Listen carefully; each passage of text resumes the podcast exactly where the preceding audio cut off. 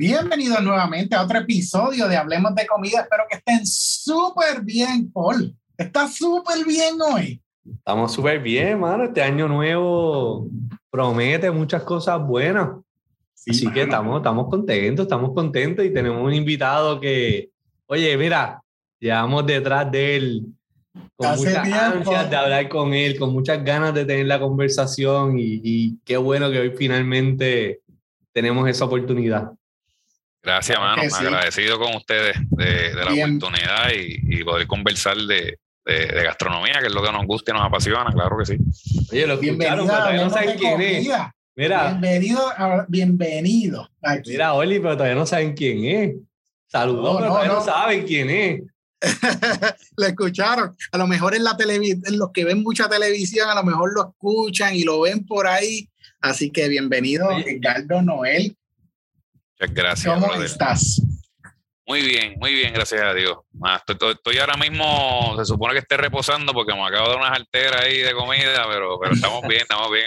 ya, ya, ya mismo de Pompeo. ¿Qué, cocinaste? ¿Qué estabas cocinando? Pues eh, coordiné con un colega, un gran amigo, Gustavo, Chef Gustavo, acá en, en Camus, y, donde, acá yo, donde yo tengo la cocina, que hago los programas y, y las cositas para las redes y todo el contenido pues le dije, mira, vamos a empezar a inventar ahora todos los martesitos, lunes, ¿verdad? Días que no tengamos mucho, eh, mucho trabajo y, y, arrancamos hoy. Hoy hicimos dos steaksitos, hicimos una salsita de vino, un majadito con cúrcuma y con trufas y unos zucchinis al horno, que fue la receta de él, le quedó bien chévere con, con quesito parmesano y tomate bien cool. Entonces, pues ya tú sabes, este, era un steakcito grande. Bueno, dejé prácticamente la mitad, pero estoy todavía ahí, era, y mira, y me sobró un poquito de vino y me lo voy a dar con ustedes aquí, lo, ¿verdad? Porque la misma copita del plato que estaba comiendo, pues me sobró y me, lo voy a dar con ustedes aquí compartiendo. Perfecto. Buen provecho.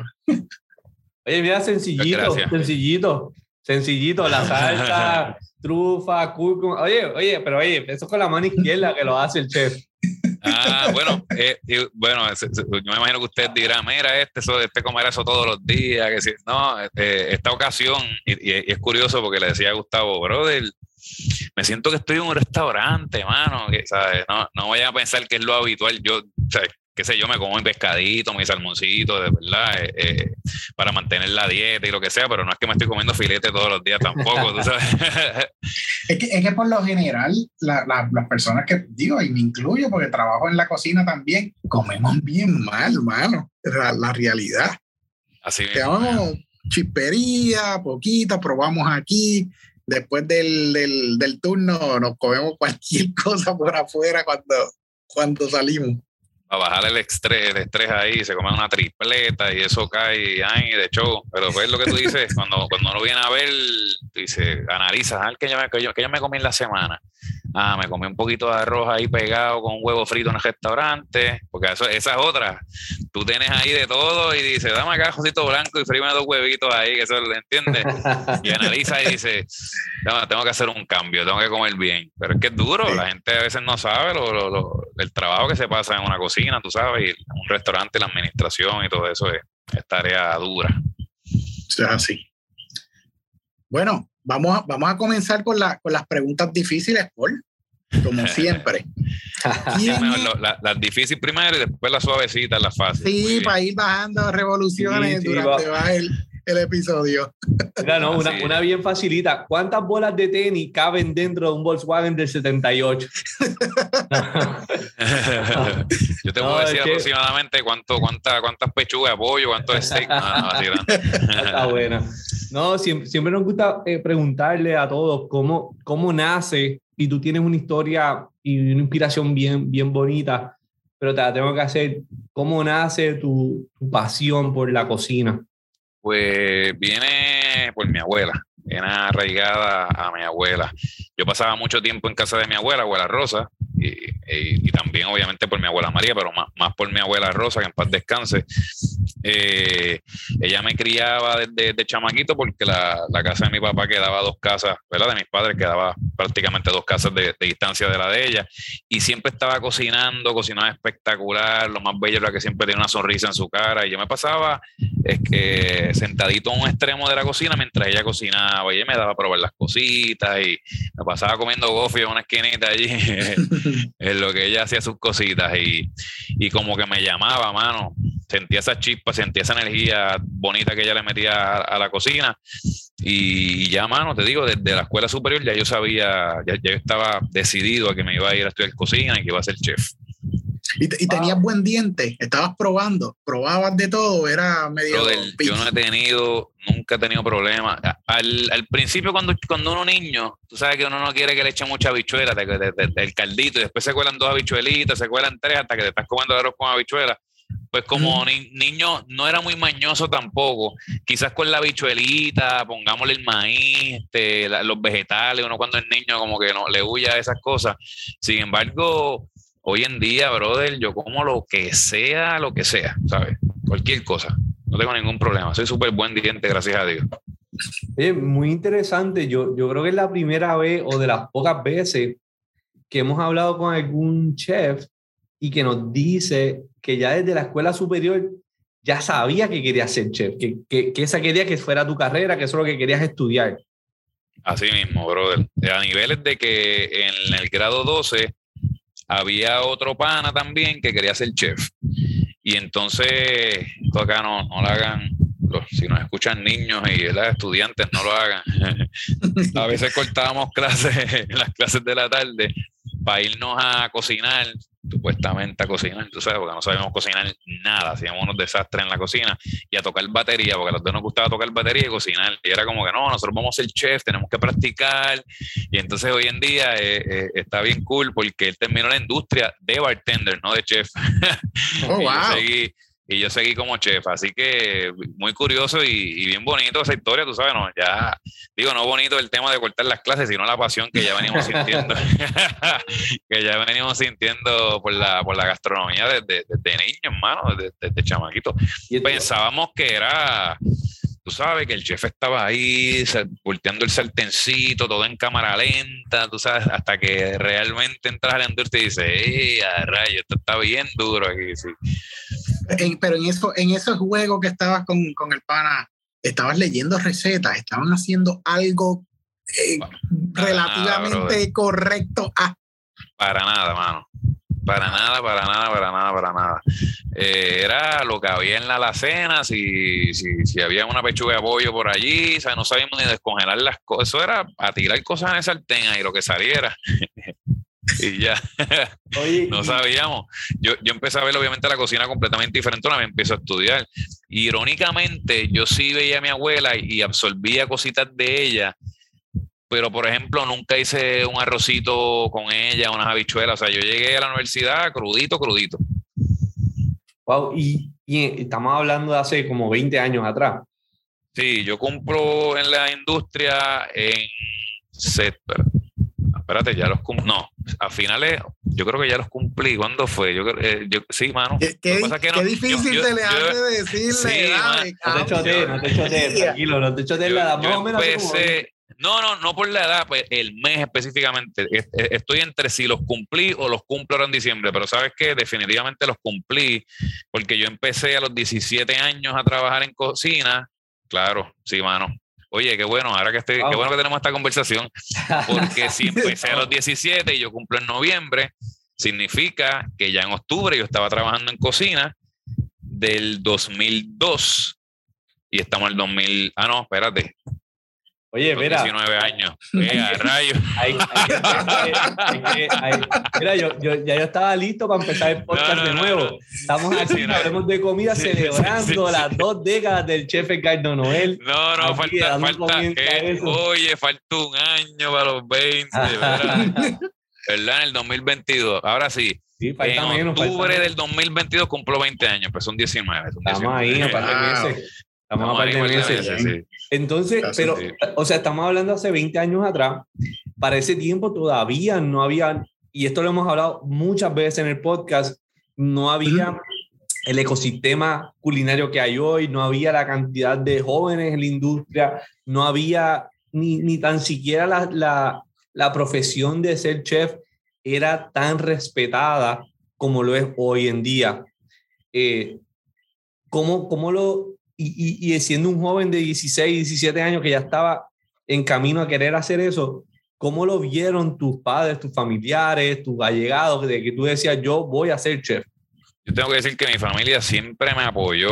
Entonces yo era como, como el que, llamémoslo el diferente de los hermanos, tú sabes. Todos mis hermanos se graduaron de, de, colegio, yo me fui en, octavo grado para escuela pública. Era como el rebelde del, del grupo y qué sé yo, mi hermano iba a estudiar, creo que era mercadeo, mi hermana iba a hacer, este, estudiar teatro, y de momento, espérate, este quiere ser chef, cocinero, así como que si al principio, como que vamos a, era como vamos a dejarlo, o sea, vamos a dejar lo que se desarrolle ahí.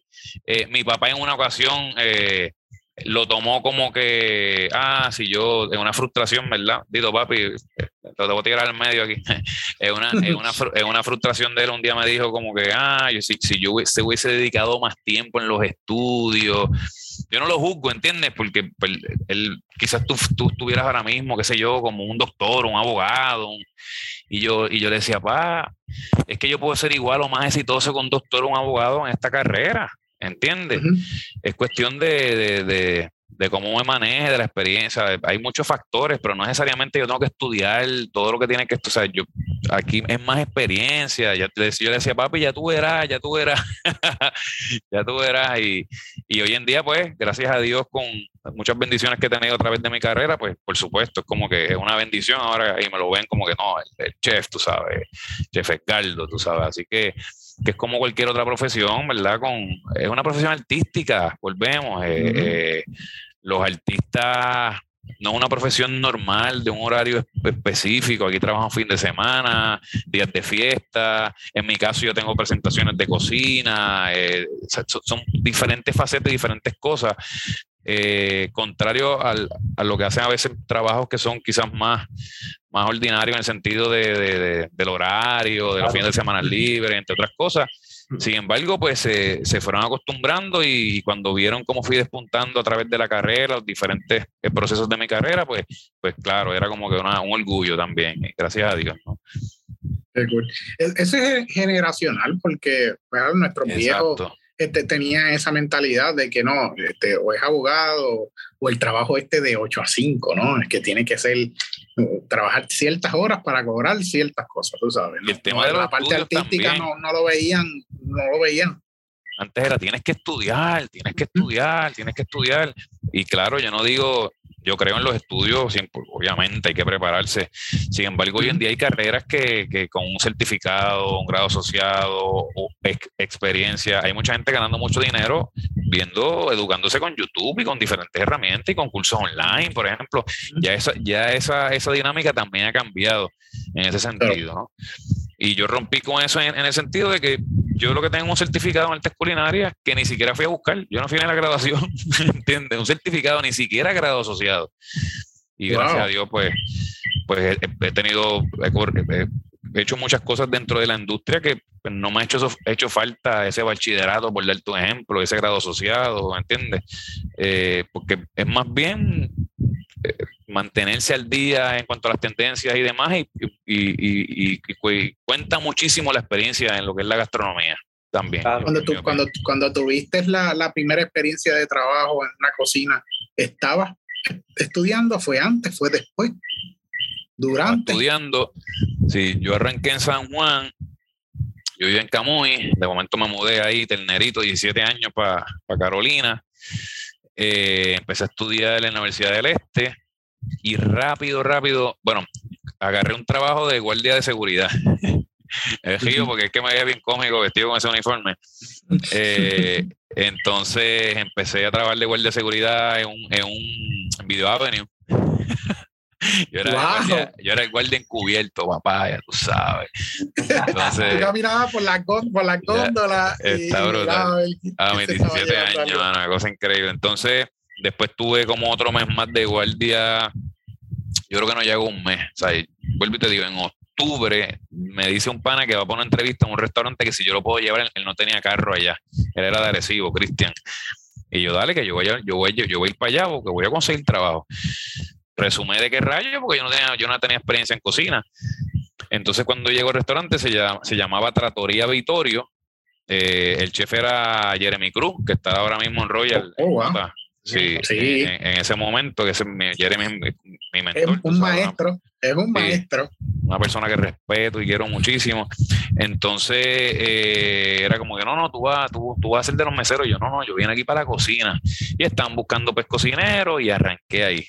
Me acuerdo que me decían, mira, vete a buscar la espinaca y yo le traía albahaca y, y viceversa. Estaban a punto de botarme ahí al principio. Sin embargo, empecé a llegar más temprano del horario que me tocaba, tú sabes, llegaba siempre antes, una horita antes o algo así, me aprendí el menú, bregaba hasta que me pude establecer. Y ahí arranqué, de chamaquito, sin saber nada de cocina, nada, nada. ¿Qué, te empezó a, gustar de la cocina? Eh, mano, eh, es que la, el trabajo en el restaurante como tal tiene como un eh, tiene como una energía, no sé, es como un imán. Cuando tú estás en esa sartén que empiezan a llegar las órdenes, es como un reto interno que de tú decir, ok, esto tiene que quedar delicioso, sabroso en su punto, o sea, al término correcto que es, y tiene que salir en X cantidad de tiempo, y además de eso tengo yo no sé cuántos tickets más, esta adrenalina de que tú vas a hacer esa obra de arte, que es lo que tú estás creando, en un tiempo récord, que va a quedar excelente, y que, ¿sabes? Esa dinámica de movimiento que, es irónico porque cuando sales del restaurante sales exhausto, de momento detestas y dices, ay, yo no quiero, no quiero salir del trabajo. Pues, sin embargo, esa energía tiene un imán, tiene algo que yo creo que solo un chef te puede explicar o alguien que, que trabaja en cocina. Es algo que te atrapa, mano. Qué cool. Wow, y entonces ya, ya con esta experiencia que tenía, con los meses que ya llevabas en la escuela culinaria y con haber visto a tu abuela, más cuando te ponías, pues por decirlo así, a jugar con, con el amigo tuyo en, en high school, ¿cómo iba evolucionando esta experiencia de, de, querer ser chef y de ya ser por lo menos un cocinero y estar en la cocina? ¿Cómo iba evolucionando todo eso en tu mente? ¿Te iba gustando más? ¿Te iba gustando menos? Eh, ¿Era lo que te imaginabas? ¿Qué, qué estaba pasando por, por la mente de, de Carlos Noel en ese momento? Pues no era lo que me imaginaba, eh, sin embargo se volvió bien interesante porque cuando tú arrancas a estudiar cocina, arrancas con, desde que nace la cocina en Francia y, términos franceses y, y, las salsas madres y te empiezas como a envolver, recuerdo que tú pasas por el laboratorio de, de la Universidad de Cocina y ves esas joyas y ves esas cocinas grandes y tú ves los chefs con su sombrero y eh, yo pienso que eso hoy en día se ha perdido un poco el tema del uniforme, de, eh, eso le daba como, como, como, seriedad, como profesionalismo, tú realmente te daba hambre. Sin embargo, ibas a un restaurante y te dabas cuenta que era un trabajo fuerte y que para tú ser un chef exitoso tienes que, que dedicarle prácticamente tu vida. Eh, digo, digo al principio porque va a llegar un momento que vas a poder delegar y, y, aprovecho y, y, digo, ¿no? Este, el trabajo en general no es para ser esclavo, ¿no? Esa es la filosofía que yo tengo ahora. Sí trabajé durísimo, 12 eh, horas diarias, 6 días a la semana, ahora lo veo diferente. Es algo que, tienes que hacer porque es algo al principio, tienes que llenarte de ese conocimiento, tienes que meter eh, caña, eh, porque es un trabajo bien demandante y bien físico en, ese sentido. Y eso pues te da más interés, te da, hay, hay, hay mucha competencia, mucho mucho ego también, es muy retante el principio. Muchos chefs que ya tú sabes que de momento cortaste algo, qué sé yo, eh, iba a un cuarto de pulgada y la cortarte un tercio pulgada, whatever, menos algo, algo y, y, están como que encima de ti, este, están pendientes a que te equivoques, a que la, la salsa se te rompa, que, ¿entiendes? Entonces eso, eso te da como más, como más adrenalina, como que tú como una competencia, ¿entiendes? En esos comienzos, ¿no? Y hoy en día, pues claro, la cosa es distinta. Sin embargo, en esos momentos yo pienso que es parte hasta fundamental de, de, crearse uno como, como, cocinero. Porque sí hay que tener cierta actitud en, el, en el, comienzo y si no, te quitas, tú sabes. Eh, esto es para darle duro desde, desde que arrancas, tú sabes es bien interesante, esto lo hemos hablado muchas veces aquí en el episodio también, las personas que administran, o vamos a poner los que, los que entienden o quieren tener un restaurante, lo importante es que corran también todas las diferentes ramas, que sirvan, que, que aprendan a bregar con cócteles, que estén en el ditch, bregando el calentón también en el ditch, eh, porque, porque, te hace mejor el administrador, entiendes el, tu, tu negocio. ¿Lo entiendes? Definitivamente, definitivamente. Eso yo creo que es de, de, las cosas más importantes en todo negocio. Eh, cuando tú ves los negocios familiares, muchos negocios familiares son, son bien exitosos porque el papá, por ejemplo, arrancó desde abajo, corrió todas las bases, logró establecerse, hizo su negocio. La, segunda generación van desde niños, están en el negocio, ¿ves? Ven cómo trabaja este, ven cómo trabaja el otro. Y, y, así mismo, tú sabes, mientras uno tenga más dominio, yo pienso que a veces uno no, uno no puede por ejemplo, corregir alguna falta, llamar la atención a, ¿verdad? a algún empleado, si tú no estás en los zapatos, ¿no? Este, de esa persona, si tú no has pasado por eso. Eh, uno tiene que saber, ¿verdad? Lo, por lo que está pasando a esa persona, tanto física y laboralmente como hasta psicológicamente, porque hay trabajos demandantes para uno poder entonces entrar y, y, y, sutilmente dar una instrucción, que era algo que no sea, antes para los tiempos que yo arranqué no había nada de sutil, o sea, no, nadie era sutil. Nada, Ahora eso ha, cambiado un poco, ¿no? Antes era vieja escuela, de verdad, o sea, la, chef no, te, te, botaba el plato con el plato del zafacón, te decía esto es una porquería, arranca de nuevo, y así, así cada cual, todo el mundo. Sin embargo, eso también tú sabes, es, lo que te digo, o sigues o te quitas. Entonces, pues la energía se usa para seguir, ¿no? Para, para como reto, como, como un reto, para uno ponerse más duro cada vez en, la cocina como tal. Sí, esa es la forma de motivar, la forma francesa de motivar a, al, al, grupo, al equipo de trabajo para que mejoraran y fueran mejores. Eso es lo que se hacía en los Corrijo que, que, no creo en eso ahora. Actualmente no creo en eso. Actualmente creo en el liderazgo, el compañerismo, en que, la, en que si le vas a llamar la atención a alguien, te lo lleves aparte. Y he pasado de todo, ¿no? He tenido, eh, he tenido mi, mi, negocio donde he sido así, wow, tú sabes, vamos, que fue de la manera que aprendí, como también he tenido una transición de hacerlo de otra forma y ver el resultado, el trabajo en equipo, tú sabes, eh, es una escuela, la vida es una escuela, brother, y, esta profesión más aún, tú sabes, uno aprende de todo. Eh. En ese aspecto es muy bonito, mano, el aprendizaje que uno tiene a través de los años en esta grandiosa ¿verdad? y artística. Eh, ¿Cómo te digo? Eh, trabajo en este grandioso artístico trabajo. En la industria. Profesión, no quería decirle trabajo, profesión. Entonces, hablando de la trayectoria y continuando tu trayectoria, estuviste en la tratoria con, con el chef Jeremy Cruz. ¿Cuánto tiempo estuviste ahí y, y, entonces hasta dónde llegaste? ¿Qué fue lo próximo? Tengo muchos años. Sí, sí, claro. Ahí te lo voy a resumir porque yo estuve en un montón de sitios, pero ahí estuve dos años. Eh, el restaurante pues eh, tuvo que cerrar. Jeremy se fue para Tantra en el, en el viejo San Juan, para los tiempos de Tantra.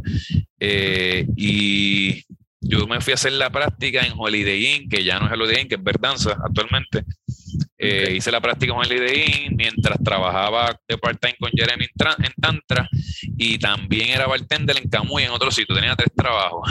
Claro, tú tenías tres trabajos en San Juan y tenía uno, en, Camuy. En, el norte. el de Camuy era de, dos días nada más, sí. Pero entonces le metía de bartender y para ese tiempo, estoy hablando 2003, por ahí, 2004. 2004 cuando, estaba, cuando estaba joven. Cuando, estaba joven, sí. 2004 me pagaban 8 pesos, 8 pesos la hora como bartender, más me daban propina, o sea que eso era el filete, era como yo. Uf, yo tengo que tener esos días también. Y estaba cool porque ya yo venía con la experiencia de moverme en la cocina, que cuando agarré la barra, me acuerdo que los licores, tú, tú, tocabas el, el, el speed rack y aquí whisky, este, lo, o sea, de tocarlo, ya tú sabes dónde estaba. El, me acostumbré como a la dinámica y lo apliqué ahí y entonces me movía bien rápido en la barra y, y era como que, ah, Carlos, vienes para acá, pues dale, dale, tú sabes, que, que, eran flexibles conmigo en cuanto al horario, eso, y también sabían que yo tenía dos trabajos, ¿no? Oye, Así que e, ¿ese lugar por casualidad era en la playa? Sí, sí, Sai. Ahí, se llamaba, se llamaba, sí, mira, te he hablado de, se llamaba Tratoría, se llamaba Tantra, se llamaba Holiday Inn, se llamaba Seaside. Wow, yo me acuerdo de ese Los sitios ya no existen, mano, está brutal. Ese, ese, ese, sitio estaba bien nice, mano, bien nice para, para janguear por allí. Podemos, podemos hablar de historia fuera de cámara. Sí, no, es necesario, exacto. eso lo dejamos para otro día. podemos, podemos continuar, podemos continuar con la historia. pues, hermano, entonces después de ahí me fui para San Tomás, que vino un panita mío que trabajaba en Camus y le ofrecieron un puesto allá y qué sé yo. Y arranqué para San Tomás a trabajar para allá en un restaurante que se llama, entiendo que todavía existe, se llama Habana Blue, que es latinoasiático. Y por allá estuve un tiempo, allá le metía, pero casi 100 días libres, hermano. Me acuerdo que para cogerme dos días libres corridos tenía que estar pegado dos semanas eh, trabajando. Y eran 10, 12 horas, o habían días que eran más horas todavía.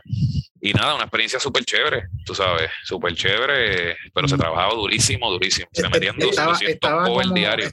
Estaba como en la línea, ¿no? De cocinero en la línea. Arranqué, arranqué de aperitivo, corrí aperitivos y postres, me metí en parrilla. Yo corrí por todos lados allí, mano. Por todos lados. Estuve en la línea, estuve en parrilla, estuve en aperitivo. Lo único que no hice allí fue cantar tigre.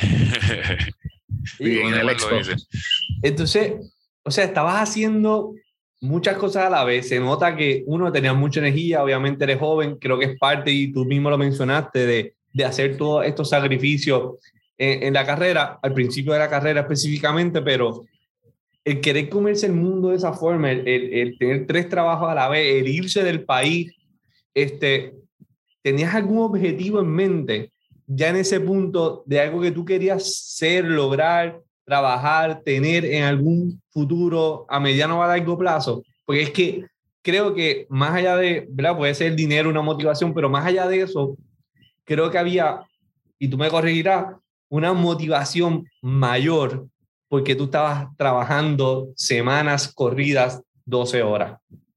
Sí, eh, una porque el ritmo de ese, de ese restaurante era así.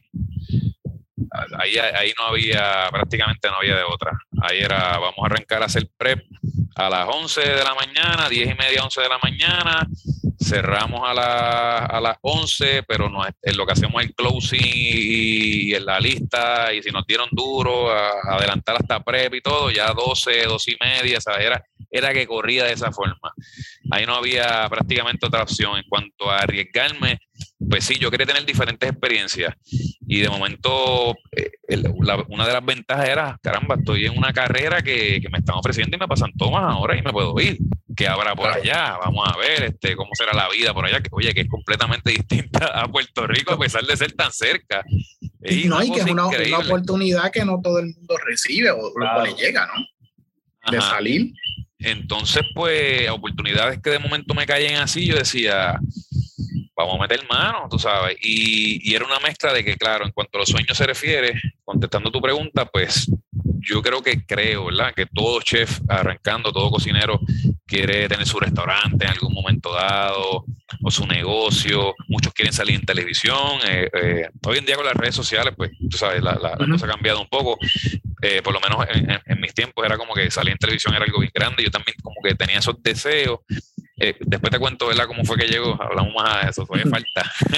este, sin embargo, volvemos al tema de, la presión, del orgullo, de, en esos tiempos era bien dura esa presión, bien dura. Me acuerdo que en, ese trabajo era bien fuerte la presión. Era como que, ¿sabes? Tú tienes que sacar cría todo el tiempo, ¿me entiendes? Aquí, aquí no estamos cansados, aquí estamos metiendo y vamos mañana a partir esta cocina de nuevo, ¿sabes? Era, era como una adrenalina. Eh, eh, y, como un ego, un orgullo de que soy chef, de que y, cada vez voy a estar más duro, ¿entiendes? Como, como esa competencia que, se forma, que también te dirigía a, seguir teniendo experiencia, hasta estar cocinando todo el tiempo y a darle duro.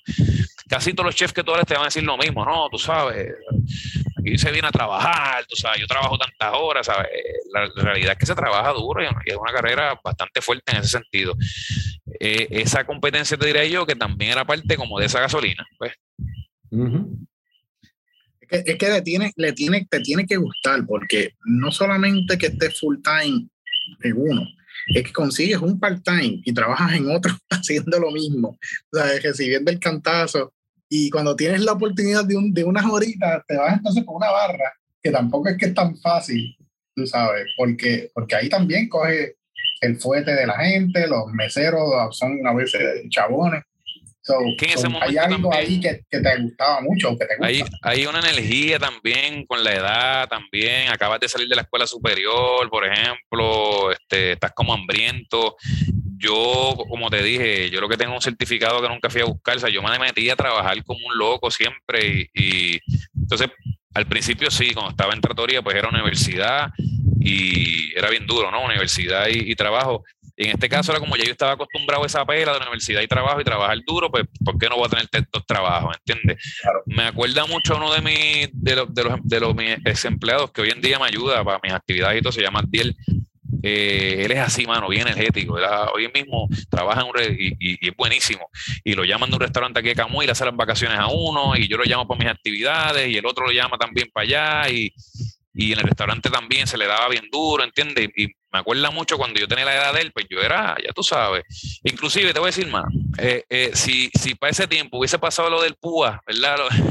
Eh, esta, esta situación, yo hubiese tenido igual los tres trabajos. Más el PUA y lo bajaba. y a buscar la forma de tenerlo. hoy en día yo veo que lamentablemente mucha gente que, que que no, que es como que, mira, me conformé con estas dos ayudas que me llegaron y no, eh, eh, pues en ese aspecto no tenemos mucha educación financiera tampoco, de, ahorrar y demás, y, como que tampoco estoy percibiendo, lamentablemente, esa hambre que, por la que nosotros arrancamos, sin, sin motivo, ¿verdad? De, de, todo lo contrario, con motivo de, de, que quizás se identifiquen con mi historia y con la de otras personas que ustedes han tenido aquí y, y le den duro y trabajen y, y, ¿me entiendes? Tú sabes, básicamente eso. Pero que antes en ese sentido se le, se le daba como más, se le metía más ganas en ese, aspecto. Mencionaste algo que, que en algún punto eh, ser chef, estar en la televisión era algo bien grande, especialmente al principio de los 2000, a mediados del 2000, este, porque venían todas estas, los primeros celebrity chefs que salieron de los 90, eh, estaban en su auge y entonces en Puerto Rico sale un programa que se llama Operación Chef, que empieza como una competencia, que es donde Chef Piñero gana la primera temporada, Moisés gana la segunda, y la tercera temporada cambia, integran a cinco chefs, uno diario. Y ahí entonces tú te integras a, al programa. Exacto, sí. Pues mira, vamos a dar el brinco, voy a tirar para allá, te voy, vamos a dar el brinco para allá. Eh, después de lo que te conté, pasaron muchas cosas. Trabajé en un montón de restaurantes, trabajé en Vieques, estuve en Nueva York, este, tuve la oportunidad de dar clases de cocina, de ser profesor de cocina, que, fue una historia que te la voy a resumir para, eh, con, ánimos de, motivar ¿verdad? a las personas que tienen esos sueños también. Yo venía de un trabajo que tuve la oportunidad de, ser chef en Arecibo, se llamaba House of Joy pero una oportunidad como chef ejecutivo, un restaurante pequeño, pero bien chulo, bien cufiado. Y venía de, de, un, de un, turno de trabajo y pasé por, por, una institución y dije, yo puedo bajar aquí. Yo voy a preguntar si se faltan profesores, fíjate. Y entré y eh, quiero hablar con la directora. y hablé con la directora y le dije, mira, este, para que sepa, yo, yo voy a ser profesor de aquí. Así mismo le dije. Y ella, ah, sí. yo, le digo, yo le digo, sí, este, yo tengo la experiencia, tengo los deseos, es un sueño que tengo y me gustaría que usted lo considerara. Yo no sé ni cómo a mí me salió eso, porque yo era, o sea, yo actualmente sigo siendo tímido. Tú me ves que salgo en televisión y todo, pero soy una persona, dentro de todo me considero tímido. Para ese tiempo más todavía. Y fue como una intuición, pan. Y ella me dijo, mira, aquí no te puedo dar la, la posición, sin embargo, en Manatí están buscando un profesor Este, te voy a recomendar y tuve la oportunidad. Nada, haciéndote paréntesis porque me acordé de eso y, como te digo, con, el, con, el, ánimo de que la gente que quiere que tenga eso, pero, pero, ¿qué edad tenías en ese momento? Yo como los 22 años, 22, 23 años, ya, ya estaba dando clase de cocina por ahí. Sí. Wow, eso fue bien atrevido, ¿verdad? Sí. Porque entonces, sí, 22 para dar clase. Entonces, para que pero, espérate, pero Orly, pero eso fue, mira. Buenas tardes, saludos, estoy aquí, voy a, voy a trabajar aquí, o sea. Para que sepa. Yo vine a trabajar aquí. O sea, esta es la que hay. Como tres o cuatro años después, me ofrecieron trabajo en ese sitio que era agresivo y trabajé ahí. sí. entonces, entonces vamos, vamos a televisión, ¿verdad? Que me hablaste de Operación Chef y demás. Voy a empezar, porque es un corto, te lo voy a hacer largo corto, voy a empezar con decirte que cuando pasaba por la, la hueva escolar cuando yo estaba en el, pasé tiempo en el colegio, niño que tenía 8 o 9 años, y hacíamos una excursión eh, ¿verdad? escolar para San Juan, para la área metropolitana, y pasamos por la Torre y veía la de Telemundo, tenía otra intuición que me decía que en algún momento yo iba a estar ahí. Estoy hablando de niño, que ni sabía que iba a ser chef. Yo veía la de Telemundo y decía... Me llamaba la atención. Un momento yo, yo creo que yo voy a estar ahí. No se lo decía a nadie porque iba a decir que estaba loco. O sea que la televisión antes, para ese tiempo era otra cosa, pues más todavía, imagínate. Claro. Entonces, ¿qué pasa? Se da la primera participación de Operación Chef, la que gana Piñero. Y yo me acuerdo que el mejor amigo de mi papá, eh, David, me, me dice, Caldo, es tu oportunidad, tú tienes el carisma, mira que tú esto, que y yo le decía a David, es que como que no me siento listo. Era esto, se da la oportunidad, gana Piñeiro, pasa un par, estuvo varios años ahí en Operación Chef, se da la segunda temporada y viene David de nuevo. Edgardo, oye, ahora es que es, papá. Y yo, ay, David, es que no sé, me siento listo. y vuelves a hacer la competencia, brother, de Operación Chef, gana Moisés Izquierdo, mi pana Moisés, y lo mismo. Y ya, ya, ya en ese punto yo dije, mira, sí perdí la oportunidad, porque, coño, caramba, ya van dos, tú sabes. Sí. Eh, mala mía, yo creo que se metió el no, está bien. El pejo se mete a veces para acá, hay que pensar que estaba dentro. Nada. Eh, entonces, ya, ¿qué sucede? En algún momento, no me acuerdo exactamente el año, estudiando, me acuerdo que estudiando clases de cocina en Manatí. Y, y en ese momento coordino uno, uno, eh, unos seminarios con un chef que había conocido del gourmet, que se llama Borja Blasque, que lo conocí en México. Eso es otra historia. Es que, mano, te estoy tratando de. He hecho tantas, son tantas cosas que estoy tratando de, de unirla. Muy bien, muy bien. pero vamos a decir algo. Parte uno de la entrevista.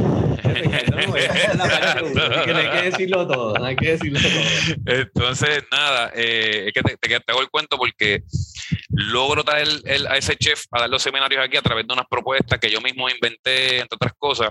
Logro traerlo, logramos coordinar varios seminarios acá y en esa promoción de los seminarios me ofrecen ir al Canal 13 a llevar al chef.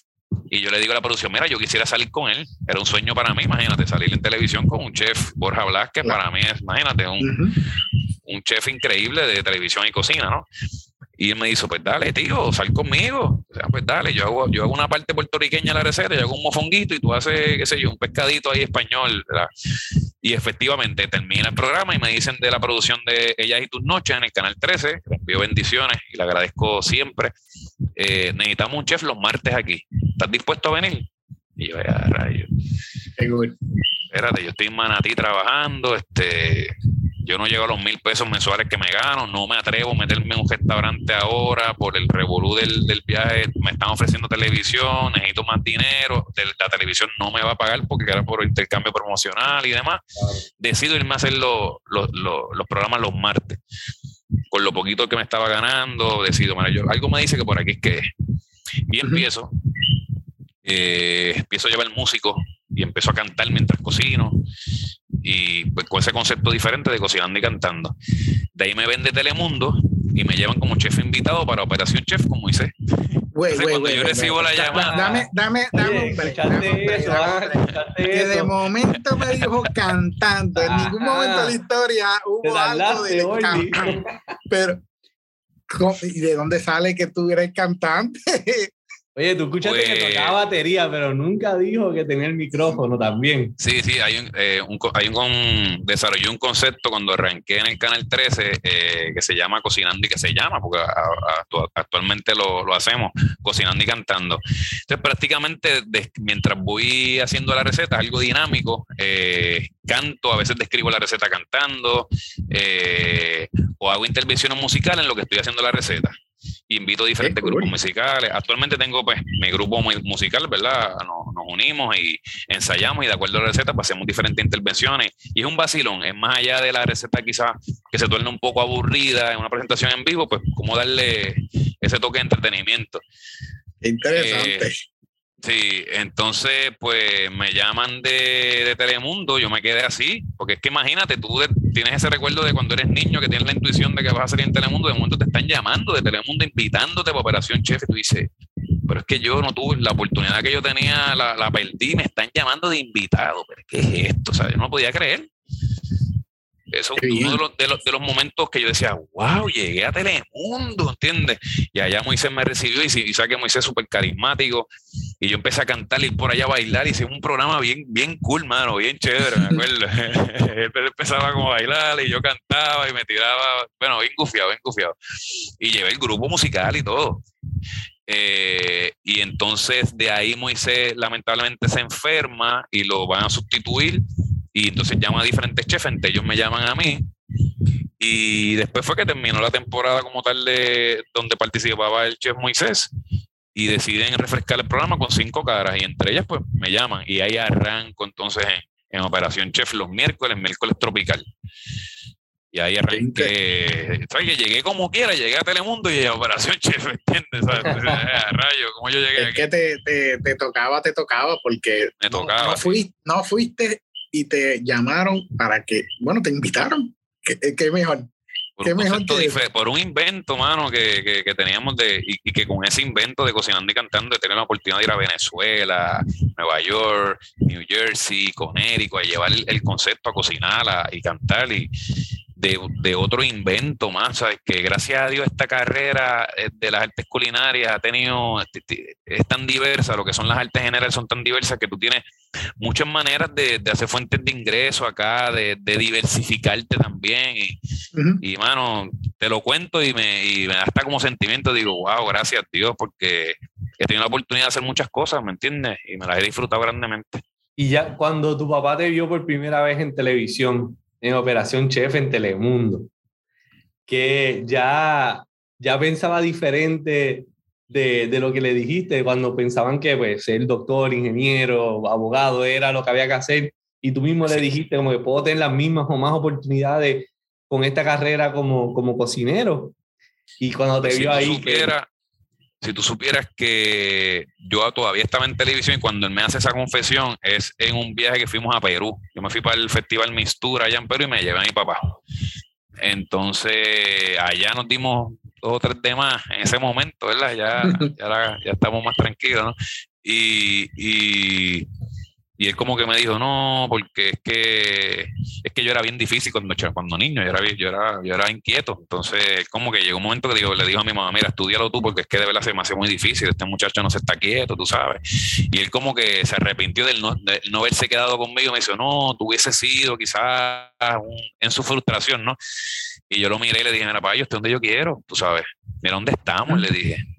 Mira la oportunidad que nos está dando la vida, que estamos aquí y mira lo que en dónde estamos, que se relaciona con mi carrera, mira las cosas que has probado, mira, mira las culturas, mira la gastronomía, ¿ves? Y no te preocupes, para que en algún momento yo tendré igual o mayor éxito que el doctor, que el abogado, que lo que sea. O sea, ahora mismo estamos en desarrollo y posiblemente económicamente en ese momento, pues todavía estaba en desarrollo y quizás por eso él como lo veía como que, pues, mi hijo, pues está en televisión y todo, pero todavía y no, y no está en, los, verdes, en los verdes. Ajá, entonces tranquilo que los, los, verdes van a llegar y, y, los verdes no son los importantes. Aquí lo importante es disfrutarse la vida. Son, sí, uno los necesita y la vida se hace más fácil, ¿ves? Sin embargo, ese no es, eso necesariamente es, la meta. Aquí la meta es, pues, vemos, hacer lo que te apasiona, disfrutártelo. Y sí, definitivamente lo entendió y un día es un orgullo para él, tú sabes. Este, a veces la gente mira que el hijo tuyo, que lo vi haciendo tal receta, que se, se, se emociona, ¿no? Caramba, tú sabes. Ese es el nene, está ahí en televisión, para él es un orgullo. Así que sí, cambió la perspectiva. Sin embargo, la confesión viene yo estando en televisión, que me lo llevo papero y es como que, hey, mira dónde estamos, ¿Qué pasa? Mira la oportunidad tan linda que tenemos por la profesión en, la que tengo. Quizás si estuviese operando allí como doctor a alguien ahora mismo, no estuviéramos en Perú, ¿entiendes lo que te digo? Así que pues, gracias a Dios, mano, siempre agradecidísimo. Interesante. ¿Y, y, qué fuiste a hacer allá en Mistura? ¿Fuiste a competir? ¿Fuiste solamente a, de vacación y fuiste a la actividad? ¿Qué, qué, qué, ¿A qué fuiste? Mano, espectador, este, A, probar montones de platos que tienen allí, eso es bien interesante, es gigante, un festival gigantesco, o sea, un día prácticamente no te da para ir a todos los sitios, todos los panteones de comida y probar y demás. Eh, me siempre me llamó la, la, atención la gastronomía peruana. En ese momento era como que tenía un hambre de, yo, tengo que ver esto conmigo, ¿sabes? Yo tengo que probarlo, palparlo, ¿no? Eh, y claro, en, el tema de, de, Perú y su historia, pues aproveché, fui, a Machu, fui a Machu Picchu, fui a diferentes sitios, ¿no? Y, y conocí esa parte ancestral bien bonita también de, de, Perú. Así que, sí, la, eh, lo primordial fue Mistura, que me lo disfruté muchísimo y, aproveché y hice otras cositas. Y, y el tema de, de, viajar con mi papá, ¿entiendes? Regalarle eso, como que papi, vamos a viajar, tú sabes, vamos. Claro. Entonces, pues sí, hermano, fueron, fueron varias cosas bien bonitas. Y entonces, ya habías trabajado en varios lugares en Puerto Rico, fuera de Puerto Rico, en Estados Unidos, en muchos lugares ya habías tenido la oportunidad en televisión, pero tú has mencionado ahorita que muchos de los chefs quieren uno o estar en televisión o tener ese tipo de oportunidades o montar también su restaurante o ambas. Ya habían logrado muchas de esas cosas, todavía no llegas a los 30 años en ese momento. Exacto. Y tenías en mente el restaurante. ¿O no tenía en mente eso? Una, una de las cosas, eh, la historia del restaurante Rosangélica fue una historia bien, bien bonita, bien, bien, bien pasional, tú sabes. Mi, mi abuela, que fue por la cual yo me apasiono por la cocina, eh, le mencionaba en ocasiones a la familia, decía a mi mamá eh, también, mira, vamos, vamos a agarrar la marquesina aquí, hacemos almuerzo. ¿Sabes? Y entonces yo hago los postres y tenemos, sí que siempre hay aguacate, como que vamos a hacer como una fondita aquí. Entonces quedaba frente a la número dos en, en Camuy, que un punto estratégico. Y en vida nunca, nunca se le dio. Ella sí llegó a, a, vender bizcocho, prácticamente regalaba todo, ¿no? hacer comida para actividades y todo el mundo venía y era, era una cocinera extraordinaria. Ese sueño no se le da en vida. Entonces yo tenía como esa, ¿sabes? No lo tenía tan definido, pero decía, si tengo un restaurante, lo haría honrando a mi abuela, ¿no? Eh, entonces, ¿qué pasa? Pues fallece eh, mi abuela, que en paz descanse, eso fue 2012, sí, espérate, 2012, sí, 2012. Eh, la casa empieza a vivir la mi tía y entre otras cosas, la casa la abandonan y yo digo, ¿qué es que? Yo creo que yo, yo entiendo que esto es lo que es y empiezo, hablo con la familia, este, la familia me dice, mira, arranca a meterle mano, ¿verdad? Paso a paso en lo que vas recuperando y puedes invertir dinero y, y en lo que puedes hacer préstamos y comprarla y, este tipo de cosas. Y empecé entonces a desarrollar el sueño de, lo que fue Rosa Angélica. Eh, no fue fácil, estuve dos años esperando los permisos de uso. Bien, pero bien difícil cuando tuve que hacer este, vistas, eh, vistas públicas y entre otras cosas, y en las vistas públicas me la pusieron bien difícil también, que ellos pensaban que yo iba a ser un sitio de, de bebera, de karaoke, qué sé yo, y para aquí para allá. Bueno, fue, fue bien difícil hasta que después de dos años en esa espera, que yo seguía pagando la hipoteca, que económicamente me estaba afectando bastante, que estaba en la incógnita que debo hacer, que los bancos me prestaban solamente préstamos eh, pues de negocio, no, no personales, ¿no? que obviamente tienes que pagar. Entre todas esas, esas cosas que estaban pasando, por fin se da. Y se dio bien bonito. Mira, mira, ven, habla del pejo y se está asomando ahí. No, papi, no, bate de ahí, bate. No, no, no, no, bate, bate. Mira, mira. Voy a así por esta la computadora. Parece que sí. Bueno, está por ahí, está por ahí el nene. Mientras estabas esperando los permisos, trabajando todo esto, estaba en Telemundo todavía. ¿Y qué más estabas haciendo?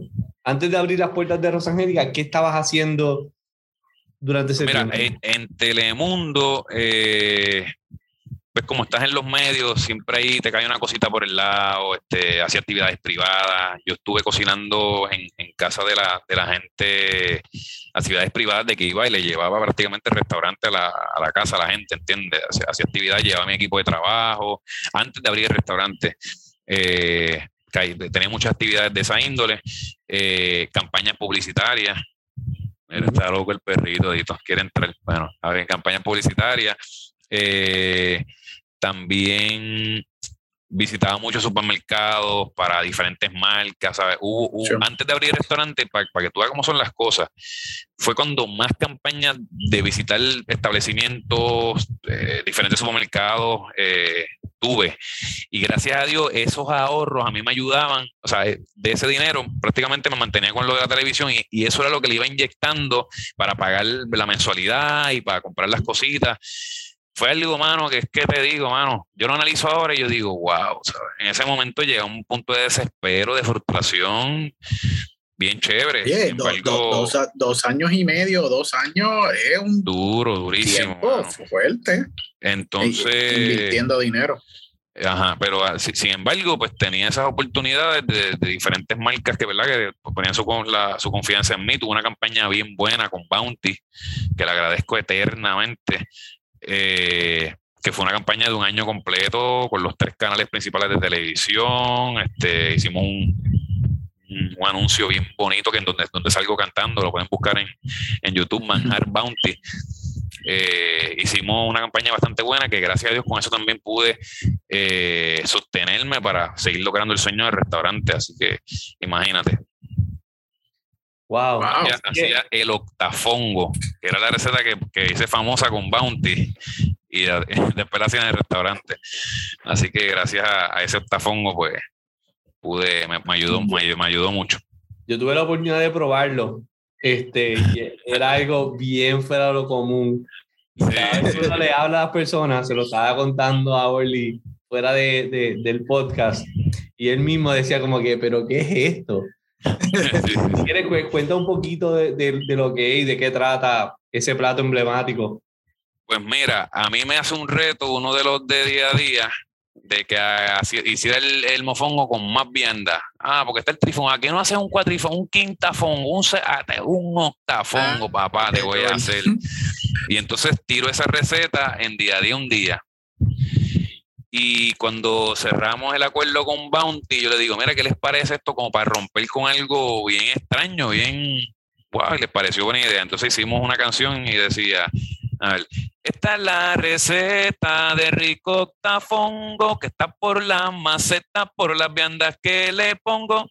Plátano malanga para empezar, yautilla y batata hay que echar y yuca ya para machacar, guineo y ñame. Espérate, yuca ya para cocinar, guineo y ñame a machacar. Para más de mis recetas a internet debes entrar en la cocina inventando antique. Bueno, bien, bien describía, Qué describía todas las toda la viandas que le echaba eh, en el anuncio y, entonces era como que como, como eso como eso salían los tres canales y qué sé yo, pues yo tengo que tener esa receta en mi restaurante, ¿entiendes? Bueno, pero, pero esa era tu concepto también que tú ya estabas trayendo, que era la, de cantar, la de decir las recetas o iba ya engranado a lo que tú hacías directamente.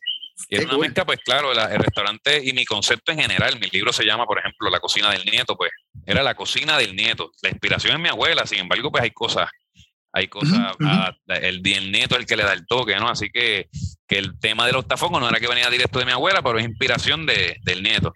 Como estaban los platos también emblemáticos de mi abuela, por ejemplo, la marota con bacalao, que lo hacía mi abuela, el pastel del caldero, entre otras. Sí. Y entonces ese restaurante estuvo cinco años, si no me equivoco. Cinco años, sí, cinco años. Cinco años y, y de la forma en que lo estás diciendo, se nota que fueron cinco años duros, difíciles. te, cambió, mira, la cara. Suena, suena que fue más difícil tener un restaurante que tener dos trabajos en San Juan y uno en Camuy. Es que el detalle aquí fue que como yo estoy en televisión en San Juan cinco días a la semana, tengo campañas publicitarias, este, tengo pues, todo lo que trae el aparato de tu estar en televisión todos los días. Y entonces abro el restaurante y me tiro la misión yo a nivel de que yo mismo puse losas en los baños, rompí paredes, ¿entiendes?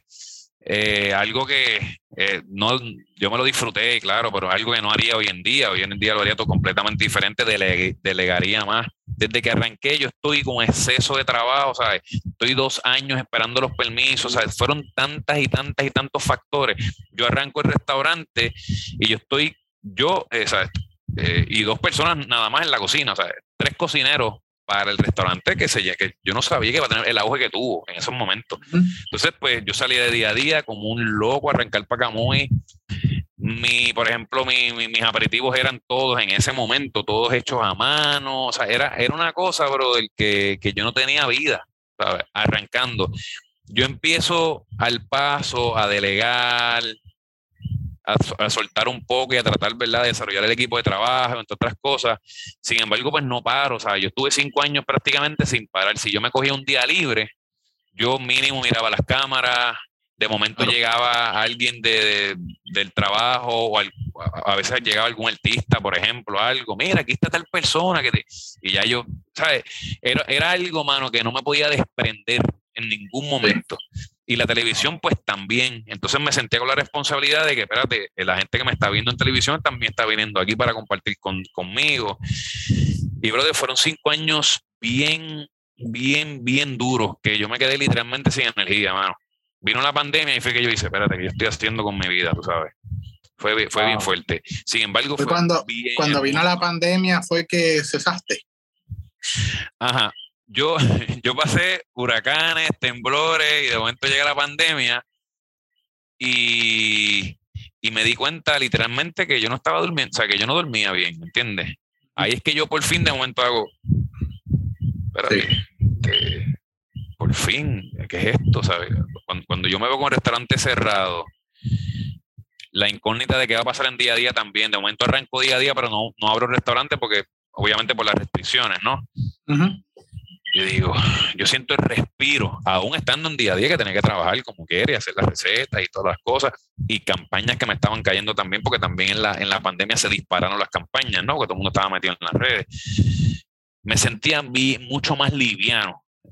Sin embargo, todavía estaba, yo le llamo el burn, burn syndrome, cuando tú le das tanto y tanto y tanto que literalmente se te acaba la energía, ¿entiendes?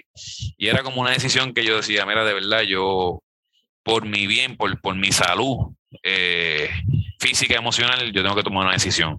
Y hay un refrán que dice que los sueños caducan y ya estaba siendo demasiado pesado. Era una decisión, fue una decisión de las más difíciles de mi vida, porque era cerrar el sueño que yo soñé toda mi vida. Sin embargo, con ese, eso de que los sueños caducan fue como un alivio en ese sentido, porque yo decía, mira, sí, tengo que aceptar que, que tengo que moverme en otras direcciones y que si sigo aquí, o sea, de momento fui hablando y veo a mi hijada y la veo tan grande, digo, ¿cuándo tú creciste? Ah, claro, que llevo cinco años que no tengo vida, ¿entiendes? Entonces hay que tomar ciertas decisiones. Ya yo había, gracias a Dios, hecho otras cosas, ¿no? Que son con la, con la, de las que estoy viviendo ahora, gracias a Dios me, me da súper bien. Eh, y con eso, pues, gracias a Dios, pues desarrollé otras cosas y tuve la, pude celar el, restaurante y, ahora lo tiene, ahora no se llama Los Angélica, ¿no? Ahora es otro concepto. Sin embargo, el que era mi mano derecha, que es Gustavo, que era con el que estaba hoy, lo tiene, está haciendo unos platos espectaculares. Yo, yo siempre estoy, ¿verdad?, con él, colaboro mucho con él y me mantengo ¿no? con, con, esa relación en ese aspecto. Sin embargo, estoy haciendo otras cosas, muchas cosas. Eh, eh, Carlos, este, a pesar de todo, dices que los sueños caducan, pero los sueños también muchas personas no los logran o no los logramos. Lograste no solamente un sueño tuyo, sino un sueño de tu abuela.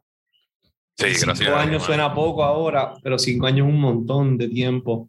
Y, y tener ese sueño vivo y tener ese sueño de tu abuela, creo que es algo que también, a pesar de que no dudo que fue nada, nada fácil por todo lo que nos has contado. Lo lograste, lo hiciste, lo viviste y yo creo que ella va a estar bien orgullosa de ti. Sí, te dije la parte difícil, eh, está la parte hermosa, maravillosa, está el amor que brotaba de las paredes de esa, de esa casa, que era la casa donde yo me crié, esa energía, yo, pasaba por la cocina y yo me transportaba cuando yo estaba sentado ahí, el respeto hacia mi abuela, eh, la unión que, que, había con los empleados, cómo se vivía en el concepto, eh, las emociones de la gente, mano, a veces al probar los platos, ahí, ahí se veía de todo, brother. Logré eh, ver personas que literalmente lloraban, mira, esto me recuerda esta casa, esta energía, ¿sabes? Era algo hermoso. las personas, por ejemplo, eh, que me seguían en televisión, muchas, a veces, a veces habían familias que llevaban, qué sé yo, a la abuelita o a, mi, a la mamá, que usualmente, ¿verdad? Era, era el mayor público que, que me seguían en, en, día a día y me acogían como un hijo, literalmente. Me veían, mira, yo te veo todos los días. Y entonces, ser parte de esa unión, de ese disfrute, era lo que recargaba y era la parte más difícil de la decisión de cerrarlo. Claro, porque claro, porque ya no, no, ibas, no ibas a seguir, no ibas a continuar viviendo eso. Era mágico. claro. Cuando te digo mágico, era que no te puedo describir. Allí, allí se, se, este, se le declararon y, se, se, comprometieron gente. Allí se hizo una boda. Allí pasaron cosas tan y tan maravillosas y tan bellas que ahí era como que, Dios mío, que yo voy, ¿cómo yo voy a hacer esto? Tú sabes. Y, y, y nada, ¿qué te digo? O sea, fue una experiencia hermosa. Todo es, todo es perfecto. Yo pienso que en, el, en el plano divino eh, Dios nos pone situaciones perfectas para nuestro crecimiento y hoy yo tengo la oportunidad de estar con ustedes compartiéndolas y espero que quizás las personas que vean esto pues se identifiquen y si están en un sitio donde su sueño caducó, mira, vamos para adelante, vamos para otras oportunidades que a mí, gracias a Dios, después de, de estas decisiones, a mí me ha ido muy bien, muy, muy bien. Yo creo que estoy en el mejor momento de mi vida en este momento y no tengo restaurantes y no estoy en televisión, mira qué ironía.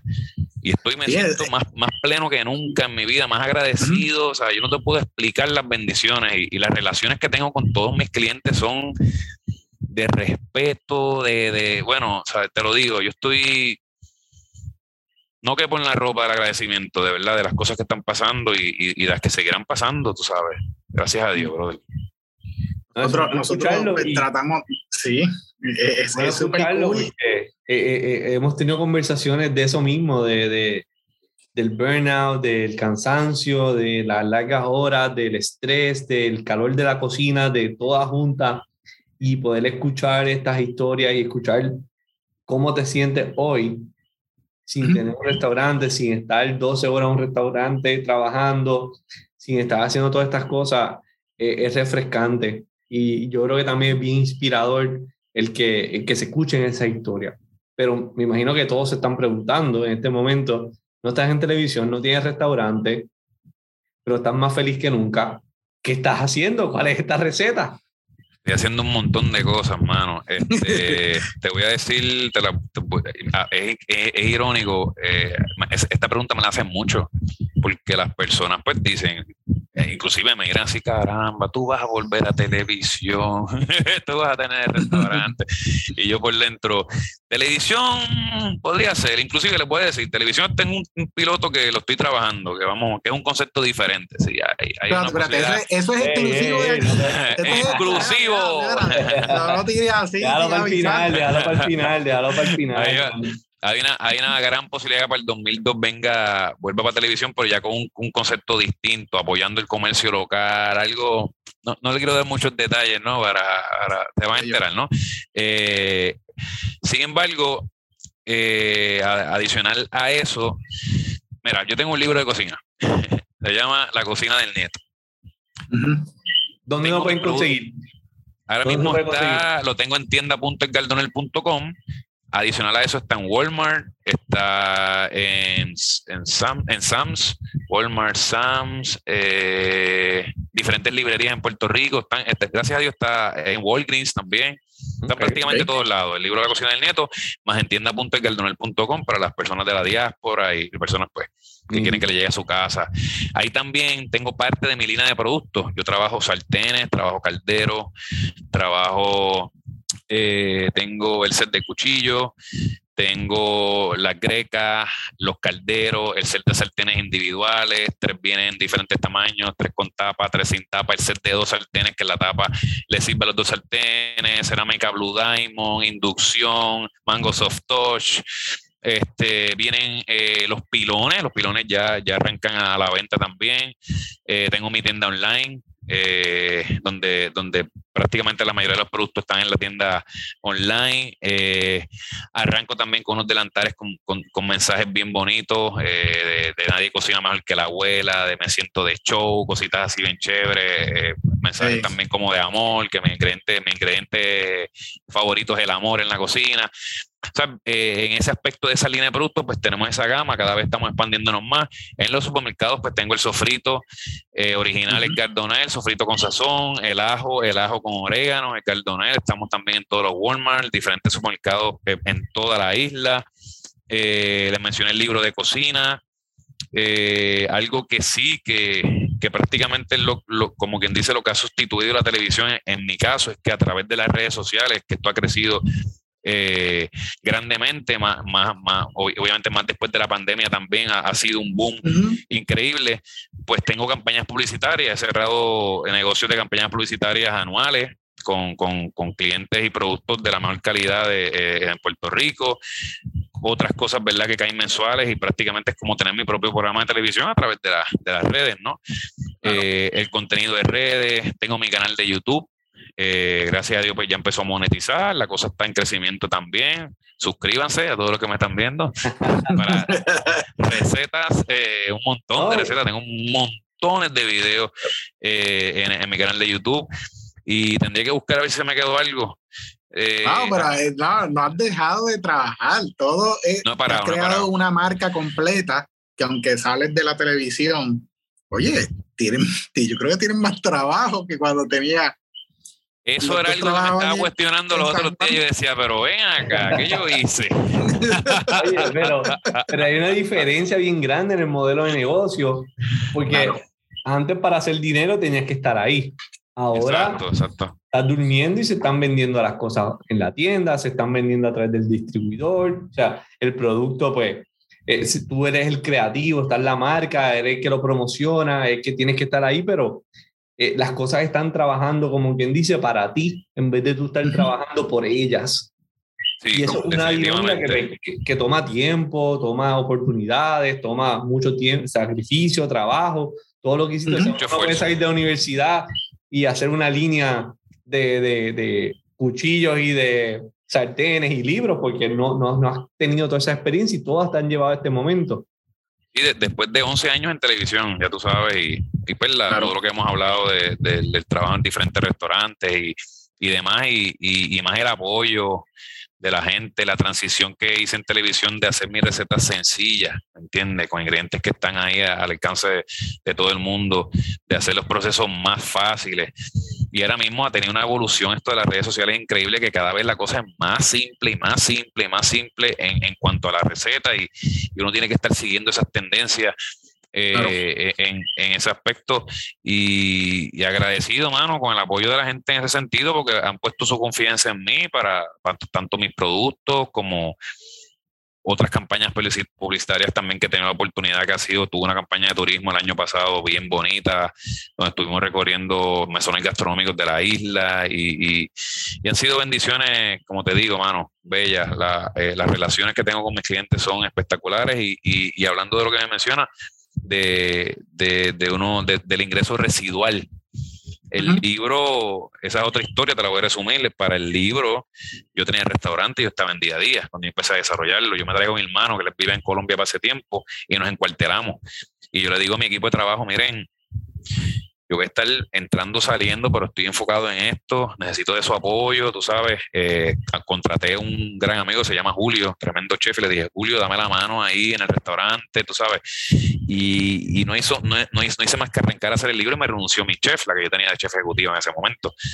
¿Sabes? Que, que, que van a pasar cosas, pasan y son aprendizajes como vuelvo, como en ese momento fueron muy frustrantes, hoy en día las veo como aprendizaje, se desarrolló el libro, se estuvo como un año trabajando en el libro, ahí fuerte, fuerte, corrigiéndolo, las fotos, el, el diagrama, todo.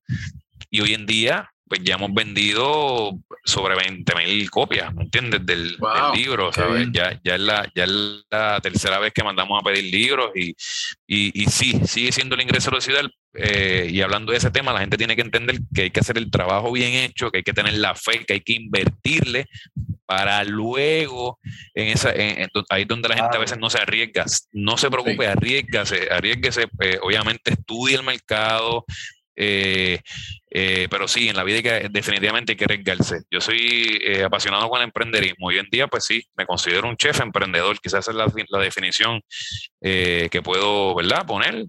Lo mismo voy, hago una degustación en un restaurante, que te hago una presentación de cocina, que hago diferentes cosas y, y eh, eh, ¿me entiendes? Me, las disfruto, me, me, apasiona y invito a las personas, claro, en el tema de emprenderismo a que, a que saben que me apasiona ayudarlos, darle los consejos, decirle, mira, en lo que yo pueda ayudar a una persona que eche para adelante, pues, hermano, aquí estoy para aconsejarlo, eh, me apasiona esto, más, más allá de lo que sea, me apasiona del, del trayecto que, que llevo y, y, de la oportunidad que me ha, que me ha dado Dios de, de lo que pueda ayudar a ayudar y obviamente aprender.